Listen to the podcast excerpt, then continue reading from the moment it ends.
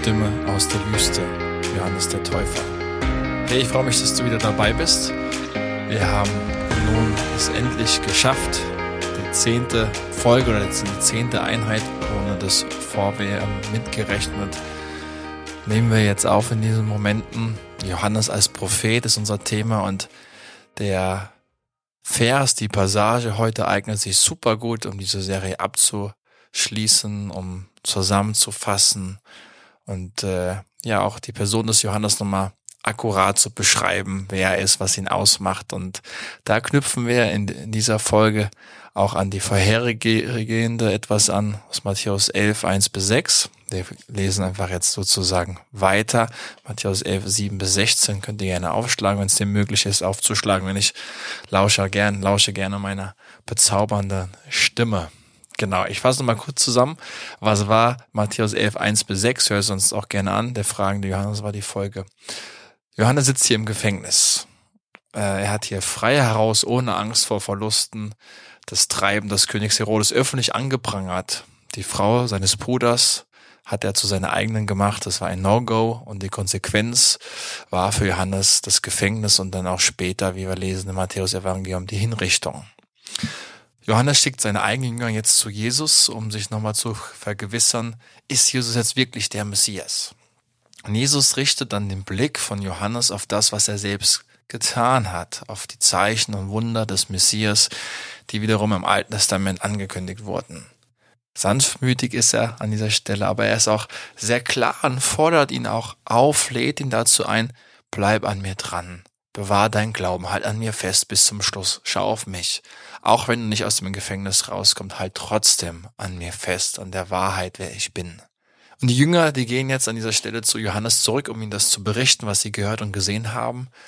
Und diese Situation, nachdem sie gegangen sind, nimmt jetzt Jesus zum Anlass der Volksmenge und seine Jünger einige Worte über Johannes mit auf den Weg zu geben. Das sind Worte des Zuspruches, da ist ganz viel Bestätigung drin.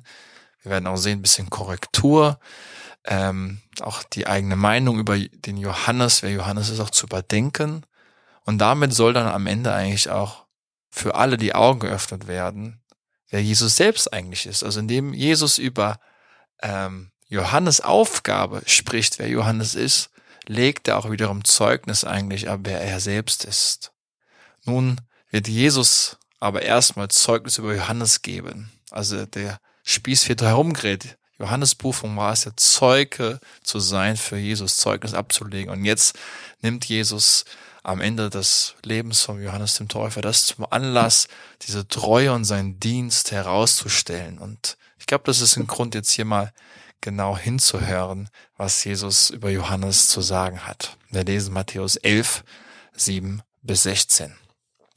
Als die aber hingingen, fing Jesus an, zu, den Volk, zu der Volksmenge zu reden über Johannes. Was seid ihr in die Wüste hinausgegangen anzuschauen? Ein Rohr vom Wind hin und her bewegt? Oder was seid ihr hinausgegangen zu sehen? Einen Menschen mit weichen Kleidern bekleidet? Siehe, die weiche Kleider tragen sind in den Häusern des Königs. Oder was seid ihr hinausgegangen zu sehen? Einen Propheten? Ja, ich sage euch, und mehr als einen Propheten. Dieser ist es, von dem geschrieben steht, siehe, ich sende meinen Boten vor deinem Angesicht her, der deinen Weg vor dir bereiten wird. Wahrlich, ich sage euch, dort den von Frauen geborenen ist kein größerer aufgestanden als Johannes der Täufer. Der kleinste aber im Reich der Himmel ist größer als er.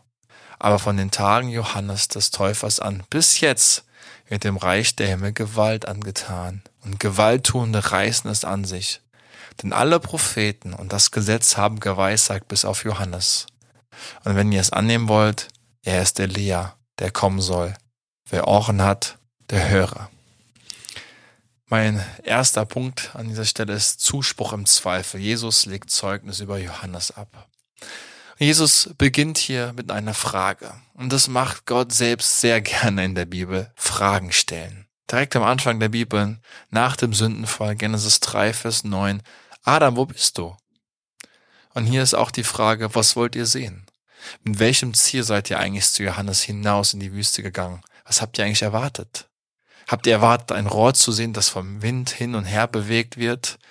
Also jemand, der seinen Fehlern einfach nach dem Winde hängt, können wir sagen. Und die Antwort muss hier sehr klar sein, sein, nein, das war Johannes freilich nicht.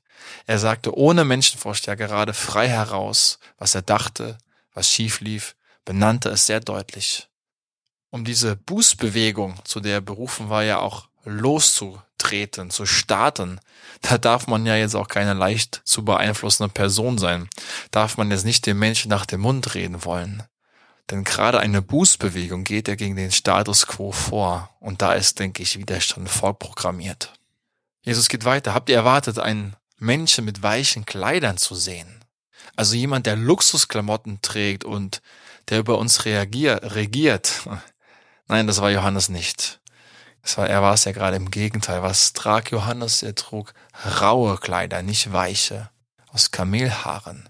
Er war schlicht und einfach gekleidet. Prophetische Einfachheit eben. Jemand, der weiche Kleider trug, ist für die Gefangennahme des Johannes ja gerade verantwortlich. Und hier ist eine feine, aber dezente Herrscherkritik herauszuhören. Mehr aber auch nicht an dieser Stelle. Also gegen König Herodes gerichtet. Johannes sitzt jetzt also im Gefängnis und Jesus lobt ihn.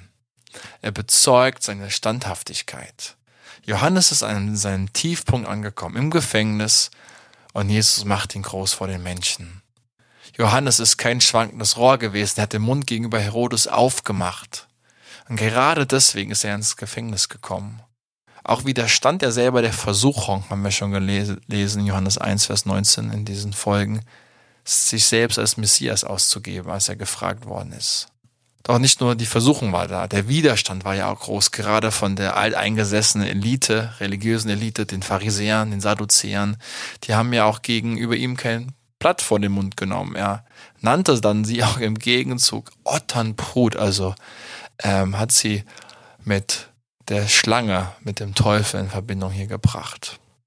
Und in Matthäus 11, 18 wird sogar behauptet, Johannes habe einen Dämon. Also über diese Möglichkeit dachte man nach, diskutierte sie öffentlich, sonst hätte Jesus sie jetzt auch hier nicht aufgreifen können. Und wir sehen hier, wie weit der Widerstand, die Ablehnung und das Unverständnis, wer Johannes eigentlich ist, wie weit sie gereicht ist. Einen Dämon zu haben, das ist eine sehr, sehr schwerwiegende Anschuldigung. Damit sollten wir vorsichtig sein.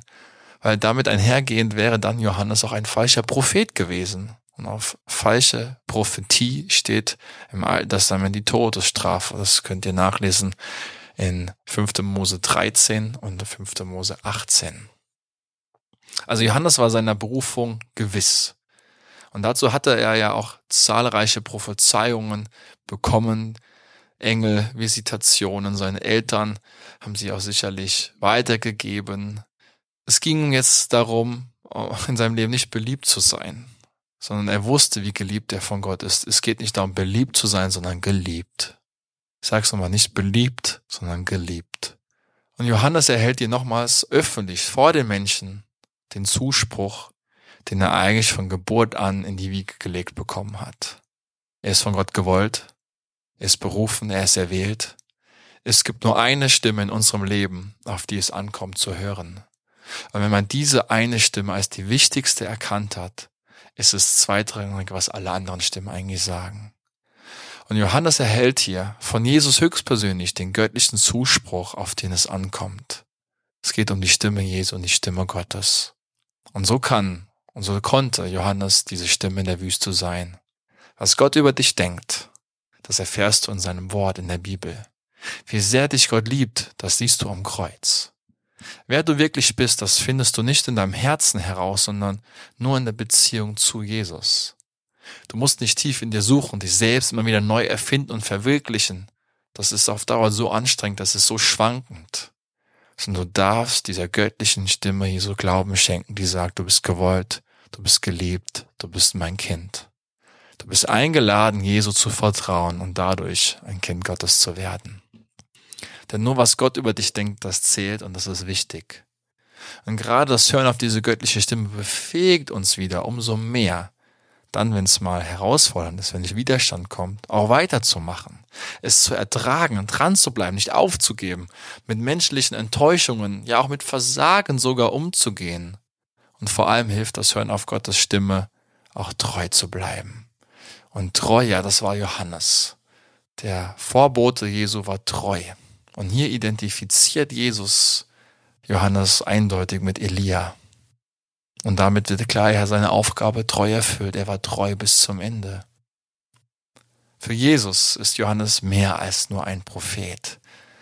Er hat eine ganz besondere Rolle inne, die kein Prophet vorher, ja, irgendwie hatte oder haben konnte. Denn in Vers 13 wird ja nochmal deutlich, dass Johannes einen Abschluss bildet. Hier heißt es, bis zu Johannes hin haben sie geweissagt. Sie weissagten, also Vergangenheit. Also hier deutet Jesus einen, einen Schlussstrich, beziehungsweise einen Doppelpunkt, einen Neuanfang an, dass das Alte Testament eben nicht mit Malachi oder in der hebräischen Bibel nicht mit ähm, dem Chronikbuch aufhört, sondern eigentlich das Alte Testament bis Johannes reicht, dass etwas Neues kommt, dass der Kommende kommt, der Messias, und damit das Reich Gottes dann auch anbricht, die letzten Tage beginnen. Und nur einem Propheten steht das zu, nur einem Propheten kommt dieses Privileg zu, der Vorbote des Messias zu sein, der die Überleitung ja, vollzieht, der diese Rolle hat zum neuen Bund, zum neuen Testament, zu Jesus als Höhepunkt der Offenbarung Gottes hinzuführen. Und man kann noch einen zweiten Aspekt von Gerhard Meyer hier hinzufügen. Er verkündet ja nicht nur, sondern er konnte auch selbst die Erfüllung seiner Verheißung, seiner Verkündigung auch erleben. Er hat selbst Jesus sehen dürfen, erfahren dürfen. Johannes war hier also ein Prophet, über den selbst schon etwas von einem anderen Propheten auch prophezeit wurde. Ein weiterer Aspekt. Wir haben uns die Stellen Jesaja 40 angeschaut, in Malachi 3, dass Jesaja mal Malachi über ihn gesprochen haben. Und Jesus zitiert auch hier wieder eine Mischung aus Malachi, wahrscheinlich noch 2. Mose 23, 20 und vielleicht auch hier Jesaja 40, 3 dann auch noch, wo es heißt, siehe, ich sende meinen Boten vor deinem Angesicht her, der deinen Weg vor dir bereiten wird. Als dieser Bote versteht sich Johannes auch selbst. Das hat dann Johannes 1,23 deutlich gemacht, dass er der Vorbote des, äh, für den Kommenden ist, dass der Vorbote für Gott selbst. Und das meint Malachi, das Herr und Gott aus Malachi bezieht sich hier auf Jesus selbst. Und so wird deutlich, das haben wir uns auch angeschaut, in Jesus kommt uns Gott selbst entgegen. Und Johannes ist der Wegbereiter für Gott, beziehungsweise für Jesus. Er ist diese Stimme aus der Wüste, der der Ankunft des Königs vorbereitet. Und Johannes bringt hier, äh, Jesus bringt hier auch die Verbindung nochmal zwischen Johannes und Elia auf den Tisch. Er ist Elia, der kommen soll in Vers 14. Sehr klar und deutlich. Diese Wiederkunft von Elia, die wurde im Malachi 3, 23 angekündigt. Und mit dieser Wiederkunft von Elia sollte Israel auch innerlich und äußerlich wiederhergestellt werden. Dann sollte die Heilszeit, die Endzeit richtig anfangen können. Und Jesus bestätigt jetzt hier diese Elia-Erwartung, dass sie erfüllt ist im Kommen des Johannes des Täufers. Auch nach seiner Verklärung fragten ja die drei Jünger dann explizit nochmal nach diesem zweiten Kommen Elia, wahrscheinlich auch ausgelöst von der Begegnung, dass Elia und Mose ja, ja mit Jesus da oben gesprochen haben auf dem Berg. Und da sagt er, hey, Elia war schon da im Johannes dem Täufer. Das wurde dann den Jüngern nochmal deutlich in Matthäus 17, Vers 10 bis 13. Und so beschreiben die Worte des Engels die Verbindung zwischen Johannes und Elia auch ja schon ganz am Anfang vom Lukas-Evangelium in Vers 17, 1 Vers 17. Er wird in Geist und der Kraft Elias hergehen. Johannes selbst hat diese Frage am Anfang seines Dienstes, ihr erinnert euch vielleicht, selbst abgelehnt. Er sei nicht der Elia. Wahrscheinlich können wir davon ausgehen, wollte Johannes erst noch seine Rolle erfüllt wissen. Er will sie treu ausfüllen bis zum Ende. Und vielleicht war er auch einfach sehr bescheiden und demütig. In seinen Augen war nämlich er war ja keine große Nummer im Vergleich zu Jesus. Er beschreibt sich ja als jemand, der nicht einmal würdig ist, Jesu die Sandalen auszuziehen. Also er sah sich sehr gering an, gerade im Vergleich zu Jesus. Gott denkt oft viel größer von dir als du von dir selbst. Ja, wir sind auch immer wieder, glaube ich, hochmütig und dürfen auf den Teppich der Tatsachen zurückgebracht werden, ja.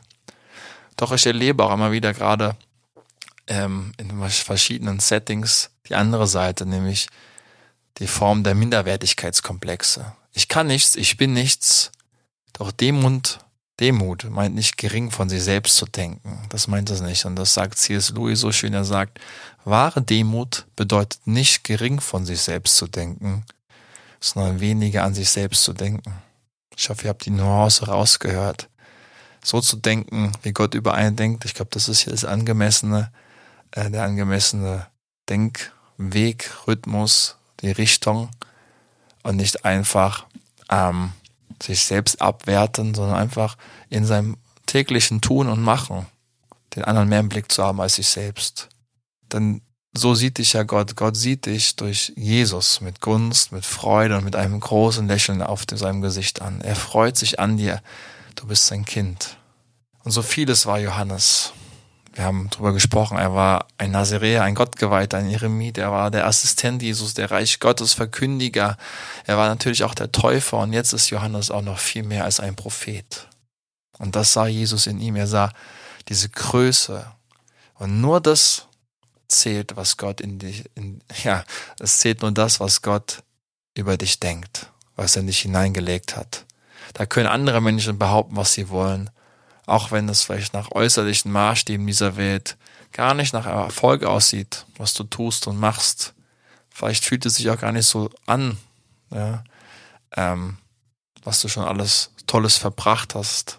Aber am Ende des Tages zählt eigentlich nur, was Gott über dich denkt, nicht was andere sagen, denken, meinen. Gib ihm also einerseits nicht so viel Macht über, über dich und gib, wenn du jemand Macht geben willst über dich, die Macht dem Herrn, weil sein Urteil zählt am Ende, er hat das letzte Wort. Menschlich gesprochen können wir ja sagen, hat eigentlich Johannes versagt im Gefängnis. Sieht jetzt nicht nach Erfolg aus, oder? Er wird jetzt sogar hingerechnet am, am Ende. Doch er erfüllte treu seinen Auftrag, das Lamm Gottes der Welt zu zeigen. Und einige von seinen Jüngern, die wurden ja dann auch von Nachfolger von Jesus. Johannes 1 macht das deutlich. Der Evangelist Apollos, der wurde von Priscilla und Aquila zum Glauben an Jesus geführt. Denn bisher hatte er nur, und da kommt Johannes der Täufer nochmal vor, nur die Taufe von Johannes empfangen. Apostelgeschichte 18. Und auch ein Paulus tauft einige Jünger des Johannes auf seiner Missionsreise in Ephesus, dann endlich auf den Namen von Jesus, Apostelgeschichte 19. Also wir merken hier, was will ich damit zeigen, dass die Treue des Täufers reiche Früchte getragen hat, auch über Israel hinaus, dass die schönsten, größten Früchte eigentlich auf anderen Bäumen wachsen, in die wir uns investiert haben, also sprich in andere Menschen. Und diese Treue stellt Jesus hier nochmal von Johannes dem Täufer auch hier raus. Mutter Teresa, die betont ja gerade die Treue immer wieder. Gott hat mich nicht dazu berufen, sagt sie, Erfolg zu haben, sondern treu zu sein. Und an dieser Stelle werden wir mit unserem Verständnis, glaube ich, von Erfolg konfrontiert.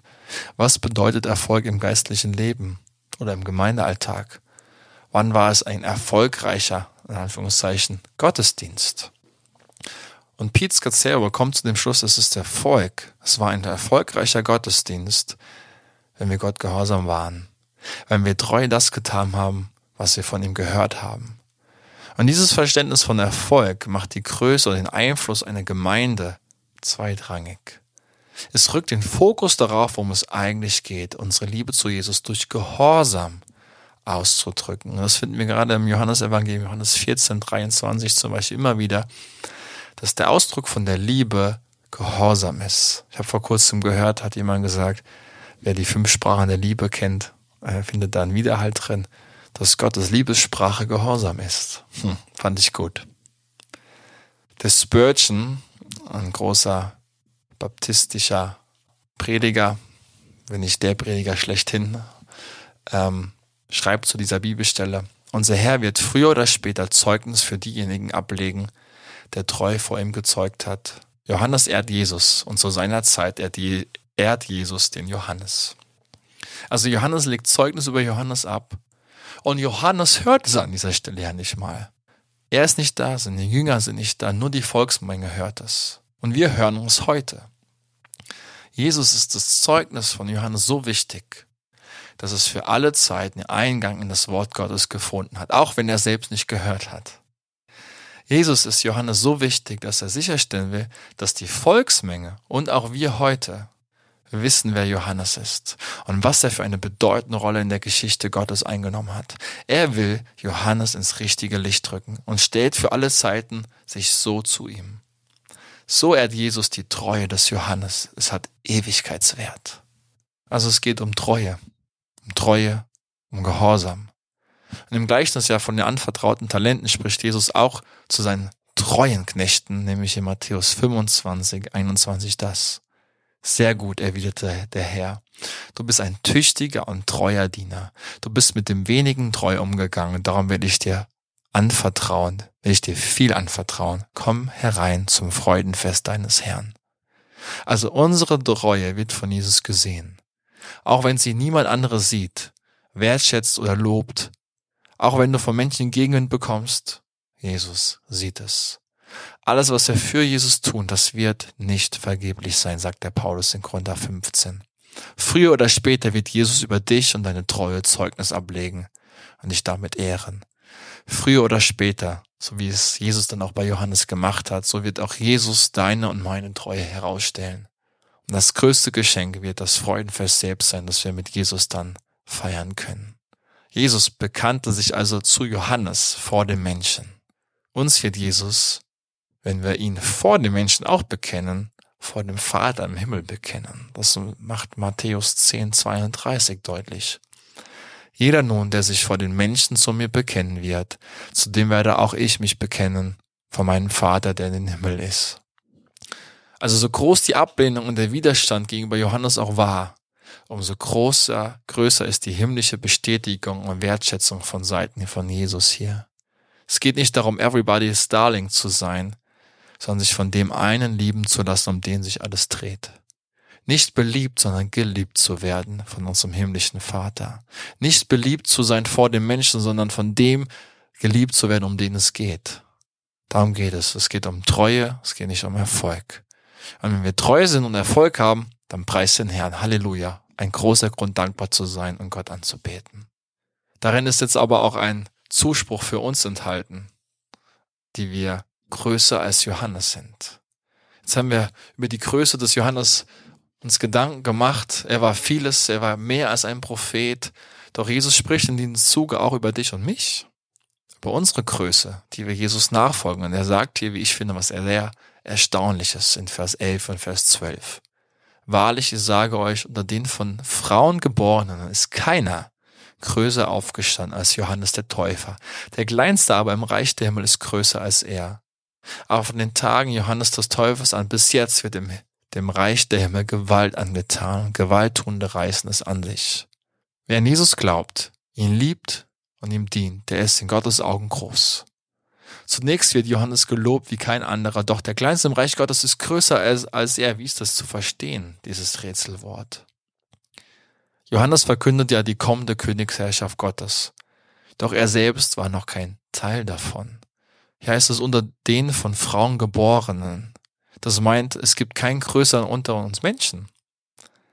Und dieses Thema der Geburt, das hilft uns, das besser zu verstehen, weil dann sind wir ganz schnell auch bei der Wiedergeburt, die ja wir gerade erfahren, die an den Namen Jesus glauben. Und darüber sprach Jesus ja auch sehr ausführlich mit Nikodemus in Johannes 3 dass, dass diese Reinigung, eine Erneuerung des Herzens durch den Geist Gottes notwendig ist, um Anteil haben zu können am Reich Gottes.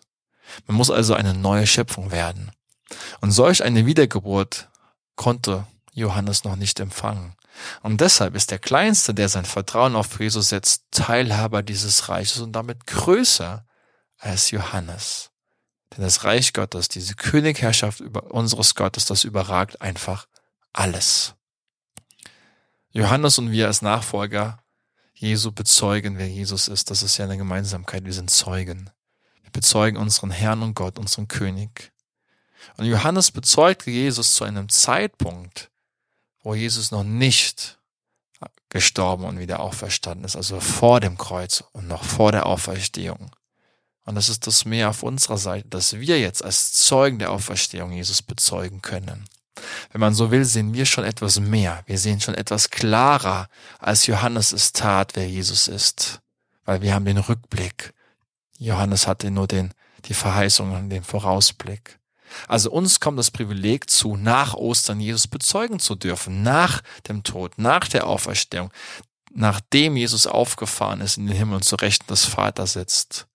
Und in diesem Sinne können wir auch dieses Größer als Johannes verstehen, dass wir ein viel größeres, klareres und eindeutigeres Zeugnis ablegen können, wer Johannes, wie Johannes es eben nicht tun konnte, nämlich wer Jesus ist.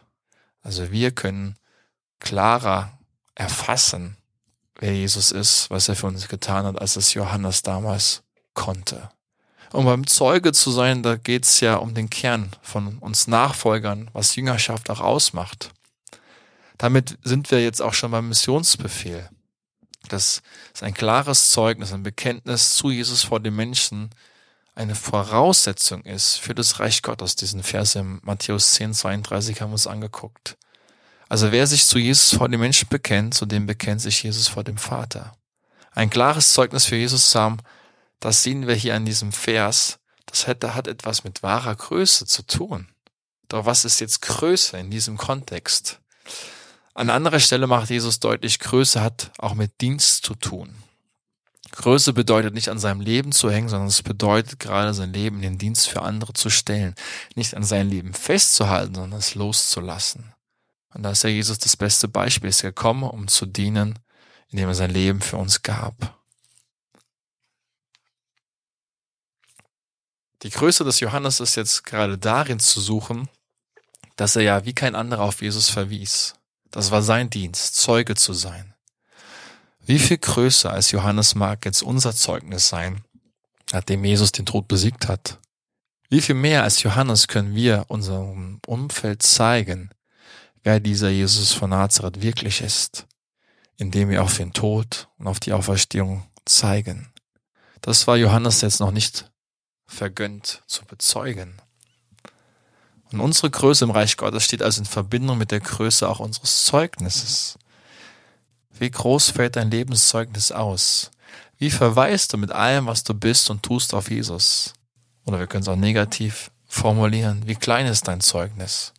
und damit auch angedeutet, wie klein ist ja in deinen Augen dann dieser Jesus leider. Wen machst du in deinem Leben groß? Dich? Andere oder den einen, der es wirklich verdient hat, groß gemacht zu werden, der der Größte ist? Und dann kommt noch hier an dieser Stelle ein sehr schwieriger Vers, der zu begreifen ist hier. Aber von den Tagen Johannes des Täufers an bis jetzt wird dem Reich des der Himmel Gewalt angetan und Gewalttuende reißen sich reißen es an sich. Bis heute gibt es kaum eine zufriedenstellende Erklärung dafür. Hier kann ich jetzt auch nur an Exegeten, Experten verweisen, zum Beispiel auch ein Gerhard Meyer, der ähm, deutet es hier so, dass Jesus sich an die Gegner des Johannes hier richtet. Gegen diejenigen, die den Weg der Buße als Weg ins Reich Gottes gerade abgelehnt haben. Man wollte das Kommen des Reich Gottes lieber auf eigenen Weg herbeibringen. Nicht auf dem Weg der Buße, sondern nach seinen eigenen Regeln, nach seinen eigenen Weisen und zum Beispiel dann durch Gewalt das Reich Gottes zu erzwingen. Und hier können wir an den Weg der Zeloten denken, die ja mit Gewalt die Königsherrschaft, die Herrschaft ja für Israel gegen die Römer ja, erzwingen wollten, zurückerobern wollten. Diese wollten also mit Gewalt das Reich Gottes herbeibringen und es an sich reißen, ohne diesen Weg der Umkehr. Und manche von den Zeloten glaubten ja sogar selbst der Messias zu sein. Jesus, der wahre Messias, stellt sich jetzt also durch diesen Vers hinter Johannes und seine Botschaft, hinter diese Bußbewegung. Denn der Weg ins Reich Gottes geht nur über Buße. Es geht nicht ohne. Ohne Sündenerkenntnis, ohne Sündenbekenntnis geht es nicht. Die Einsicht der Sünde ist gekoppelt mit einer tiefen Reue. Und das ist der Weg, wie wir göttliche Vergebung erfahren. Klammern wir jetzt diese Umkehrbewegung vom Evangelium aus, dann ist das nicht mehr das wahre Evangelium. Wir tun der Botschaft und an dem Reich Gottes Gewalt an. Im Königreich Gottes gelten nicht unsere eigenen Regeln, sondern die Prinzipien des Königs. Und diese hat der König selbst für uns in seinem Wort in der Bibel festgehalten. Auch geht es in seinem Königreich nicht um mich, um uns, sondern um ihn dreht sich alles, weil er es verdient hat. Nicht ich und du bauen seine Gemeinde, sondern er baut seine Gemeinde durch uns. Nicht ich versuche meine egoistischen Selbstverwirklichungsversuche in der Gemeinde oder in Beziehungen zu verfolgen, sondern ich strebe danach, was Gott immer mehr ehrt und verherrlicht. So darf Sünde nicht verharmlost werden. Sünde darf nicht auf einmal okay sein oder umbenannt werden. Manche Sünden bekommen dann einfach einen neuen Namen. Statt Unzucht heißt es dann auf einmal Liebe. Statt Ehebruch offene Ehe. Der Teufel vertritt und stellt gerne das Sündenverständnis auf den Kopf. Aber nur dann, wenn Sünde auch nach dem Maßstab Gottes Sünde bleibt und wir sie als solche verstehen, kann man auch umkehren. An der Botschaft der Umkehr müssen wir festhalten. Ohne sie geht es nicht. Sie ist Teil der guten Botschaft. Buße gehört zum Reich Gottes dazu. Und daran erinnert uns Jesus, daran erinnert uns ein Johannes. Wir sind also größer als Johannes, weil wir ein größeres Zeugnis von Jesus ablegen können. Größer als Johannes, weil wir Kinder Gottes uns nennen dürfen. Größer als Johannes, weil wir bereits jetzt am Reich Gottes Anteil haben können und mit ihm wirken können. Das ist der Zuspruch von Jesus an dich. So sieht dich Jesus. Und wenn das mal nicht groß ist, weiß ich auch nicht weiter. So denkt Jesus über dich. Was denkst du über dich? Du darfst seine Gedanken zu deinen machen und ihm Glauben schenken. Und mein letzter Punkt ist, hör genau hin, wer Jesus ist. Jesus schließt er jetzt hier mit, wer Ohren hat, der höre. Und das sagt Jesus ja öfters und da geht es ihm darum, ja, nochmal neu nachzudenken, Aufmerksamkeit zu wecken. Überleg, was ich gerade eigentlich gesagt habe. Denk nach, setz die einzelnen Fährten, Puzzleteile doch zusammen. Darin ist nämlich ein großes Geheimnis verborgen und das wollen wir versuchen zu enthüllen, nämlich es geht darum, wer Jesus eigentlich ist. Und setzen wir jetzt die Puzzleteile nach und nach zusammen. Nämlich, wenn Johannes wirklich der zweite Elia ist und Johannes man als solchen auch anerkennt, dann wird man zwangsläufig mit der Frage konfrontiert, wer ist jetzt Jesus eigentlich? Denn Johannes verweist da gerade wieder weg von sich, nämlich auf Jesus hin. Er ist sein Wegbereiter, er ist sein Assistent. Und Jesus macht hier deutlich, er sieht in Johannes den angekündigten Elia. Das wird in diesem Mischzitat aus dem Alten Testament in Vers 10 ja deutlich. Der Vorbote bereitet Gott selbst den Weg. Wenn Jesus in Johannes seinen Vorboten sieht, der ihn selbst den Weg bereitet hat, dann ist es da ein Hinweis darauf, dass Jesus selbst beansprucht, Messias und Gott zu sein. Und darauf zielt hier das Hör genau zu. Wer Ohren hat, der höre ab. Man kann sich jetzt in der Beurteilung, wer Johannes ist, irren. Daher hör nochmal hin. Mit Ohren des Glaubens. Wenn man jetzt erkennt, wer Johannes ist, hilft es zu erkennen, wer Jesus ist. Jesus redet zu der Volksmenge über Johannes, doch eigentlich erzählt ihnen Jesus, wer er ist. Er redet über sich selbst. Indirekt ja. Und öffentlich wird er erst sagen, dass er der Messias ist, wenn er vor dem Hohen Rat stehen wird. Also Jesus zwingt sich nicht auf. Wir dürfen selbst herausfinden, wer er ist. Er nimmt uns da in einen Prozess hinein. Ich habe gerade immer wieder die Tage auch gesagt, Gott ist ein Gott der Prozesse. Und dazu bedarf es eben offener Augen und Ohren. Es geht darum, die Botschaft von Jesus und auch die eines Johannes mit geistlichen Ohren eben zu vernehmen. Johannes hört im Gefängnis von den Taten von Jesus und genauso dürfen wir auch als Zeugen von den Taten Jesu berichten.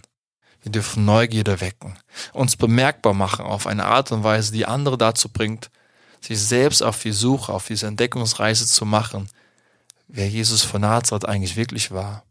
Es geht darum, Prozesse mit unserem Zeugnis anzustoßen und solche fragende Menschen, Menschen des Friedens, die offen sind, wo ein Weg schon gegangen worden ist vom Geist Gottes mit ihnen. Diese gilt es zu finden und zu begleiten. Auch im Gebet für diese Leute zu beten, insgesamt für alle Leute natürlich zu beten, sie zu unterstützen. Immer mit dieser Bitte, macht auch selbst diese Erfahrung, die Hiob machen konnte. Und Hiob nach seiner Gottesbegegnung sagte nämlich in 42,5, vom Hörensagen hatte ich von dir gehört. Jetzt aber hat mein Auge dich gesehen. Das Hören führt zum Sehen. Zu sehen, wer Jesus wirklich ist. Darum geht es. Darum dreht sich unser Zeugnis. Wen oder was bezeugst du? Ein paar abschließende Gedanken noch zu dieser Johannes-Reihe. Johannes wurde jetzt am Ende hingerichtet. Das lesen wir in Matthäus 14, 3 bis 12. Er sah Jesus nicht sterben, noch ihn auferstehen. Er konnte ihn nicht nach Ostern bezeugen. Johannes hielt aber am Glauben fest wahrscheinlich dass Jesus der Messias ist. Das legen Stellen, Hinweise wie Matthäus 17, Vers 10, Matthäus 21, 32 nahe, wo Jesus nachdem Matthäus, nachdem Johannes gekreu ähm, gekreuzigt, sage ich schon, hingerichtet worden ist, nochmal über Johannes redet. Und wenn Jesus dann nach, nach seinem Tod über ihn redet, dann ist es nie negativ, sondern immer positiv. Dann wäre er gefallen, dann hätte Jesus wahrscheinlich über ihn anders geredet. Also Johannes starb als Wegbereiter, bevor selbst Jesus sein Leben gelassen hat. Und so ist es, glaube ich, auch gar nicht weit hergeholt, noch einen anderen Aspekt hier hineinzuholen, dass man Johannes auch als Märtyrer verstehen kann. Jemand, der für seinen Glauben sein Leben lässt, für seine Überzeugungen. Und so spricht, denke ich, sein Zeugnis auch heute noch Bände. Sein Leben und seine Botschaft bezeugen, wer Jesus ist. Dass Jesus der Christus ist, das Lamm Gottes. Und diesem Jesus ging Johannes der Täufer voraus. Sein Zeugnis wird uns zeigen, wer Jesus ist. Jesus als Christus zu kennen, das bedeutet ewiges Leben zu haben, sagt Johannes. Steht in Johannes 17, Vers 3. In Jesus haben wir wahres Leben, das Leben in Fülle ist bei ihm zu finden. Und das möchte er allen Menschen zugänglich machen. Ich glaube, das hat Johannes erkannt. Kennst du diesen Jesus, so wie ihn Johannes bezeugte? Um diese wachsende Herzenskenntnis, wer Jesus ist, war ja Johannes gerade sehr bemüht. Auch meine Bemühung ist, in Predigten, in meinem Dienst, auch in diesem Podcast, dazu beizutragen, dieses, diese wachsende Herzenskenntnis zu empfangen. Ein größeres, ein klareres, ein besseres Bild von diesem Jesus zu bekommen, wer er ist. Ihn auf dieser persönlichen Ebene kennenzulernen, ihm zu begegnen, von Angesicht zu Angesicht, von Herz zu Herz. Denn für Jesus, ja, da bist, ja, für Jesus bist du ein, ein Herzensangelegenheit, ein Herzensanliegen.